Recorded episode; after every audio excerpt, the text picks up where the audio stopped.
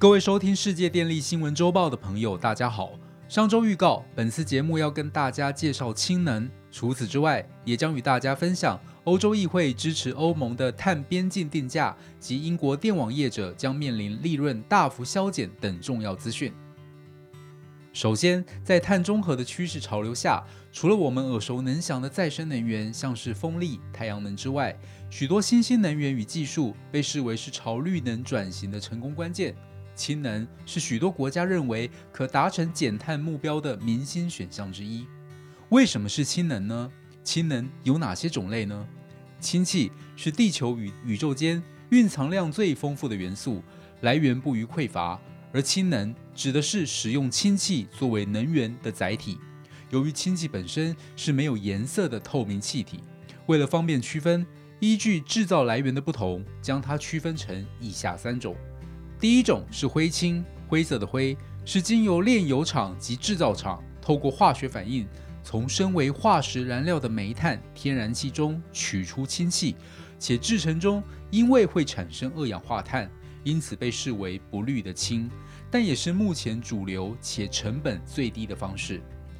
第二种是蓝氢，蓝色的蓝，也就是将灰氢搭配碳捕捉技术。把产生的二氧化碳捕捉、储存起来，这样一来就不会增加大气中的二氧化碳了。第三种是绿氢，绿色的绿是透过再生能源发电之后电解水产生的氢，因为制成中没有碳足迹，所以被环保人士所推崇。尽管灰氢是成本最低的氢能选项，但目前主要经济体包含欧盟成员国。澳洲、日本等国家仍认为，最干净的绿氢或是次之的蓝氢，才是全球达成碳中和的关键手段。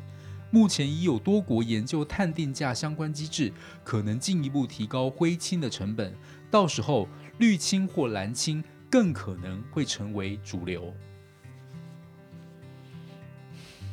再来，我们来看看有哪些主要国家将氢能发展。当成重要的发展方向呢？第一个，欧洲欧盟执委会在二零二零年六月、七月分别发布了欧盟能源系统整合策略和欧盟氢能战略，希望借此为欧盟设置新的清洁能源投资时程，达成在二零五零年实现碳中和的目标。接着是亚洲，例如日本政府。提出二零五零年实现碳中和目标的绿色成长战略，除了发展再生能源外，并积极发展碳捕捉与封存的蓝氢技术，而设定二零五零年氢气与氨气发电占比达到约百分之十。而印度也展现在氢能发展的企图心，目前已有研究成果。该国的贝拿勒斯印度大学化工系开发一种薄膜反应器原型，可从甲醇分离出接近百分之百的纯氢，并成功与氢燃料电池制造出电力，此为印度的首例。除了国家之外，我们来看看有哪些知名的企业也着重氢能发展。碳中和首当其冲的是初级能源产业。包含煤、石油及天然气等，其中传统化石燃料巨擘荷兰壳牌石油集团计划在二零五零年前达到碳中和，甚至试图在氢能领域成为领先者。目前，欧洲最大的离岸风电氢能混合开发案 North H Two 正是由壳牌石油集团所发起，而其他参与的企业包含荷兰的天然气公司、挪威国家石油公司等。而传统的欧洲电力企业，像是 RWE 也积极投入氢能事业。RWE 成立一个新的氢业务部门，并与英国石油公司 BP 等其他公司合作，共同打造氢能网，以降低碳排放量。该专案计划期间为2024到2030年，共分为七个阶段进行。合作项目包含氯氢的生产、运送、储存以及产业应用等面向。预期将减少一千六百万吨的二氧化碳排放量。由以上报道可知，在全球倡议碳中和浪潮下，不论是以开发国家还是发展中国家，不论是传统电力企业还是初级能源产业，都看到氢气在未来绿色能源转型中不可或缺的地位。不约而同地踏入了氢能发展的领域。而欧洲为了顺利达到欧盟2050碳中和的目标，除了发展氢能外，甚至通过了受到外界关注的碳边境定价计划。欧洲议会在2021年3月10号通过碳边境定价计划，此议案通过是建立碳关税的第一步，也是欧盟为了顺利在2050年达到碳中和及巴黎协议目标所制定的欧洲绿色新政中很重要的一部分。该议案强调。如果一些与欧盟有贸易往来的国家不能遵守碳排放相关规定，欧盟将对这些国家进口商品征收碳关税，并限制出口数量。欧洲议会称，该议案投票通过后，欧盟委员会将在此基础上，在二零二一年第二季正式提出关于碳关税的具体方案。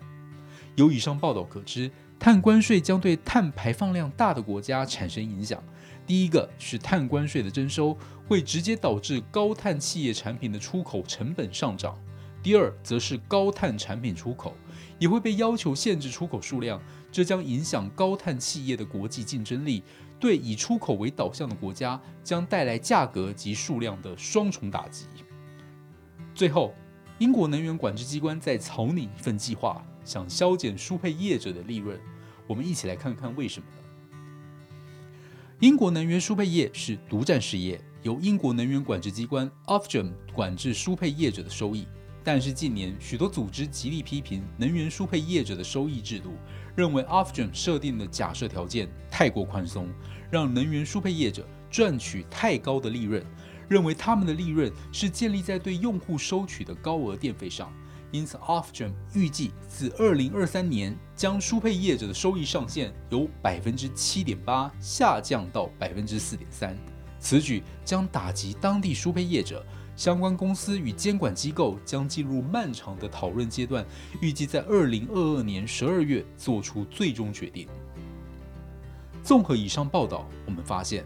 为了达成碳中和的目标，将有助于加速氢能的发展与应用。并提供我们在不久的将来另一个洁净能源的选项。而欧洲的碳关税若是开始实施，将牵动全球贸易往来关系的改变，因此必须持续关注。最后，输配业者属于管制的公用事业，应保障利润，以维护股东权益，让他们能提前部署，做必要的投资规划与设备更新。但英国管制机关将收益上限大幅下降三分之一，势必使业者收益明显减少。此举将联动影响全球各国对公用事业的价格管制，值得持续关注。以上是本周世界电力新闻周报的整理报道。国际上电力的大小事，我们会持续密切关注，并且跟大家分享。若喜欢我们的频道，请不要吝啬与好朋友分享哦。我们下周再会。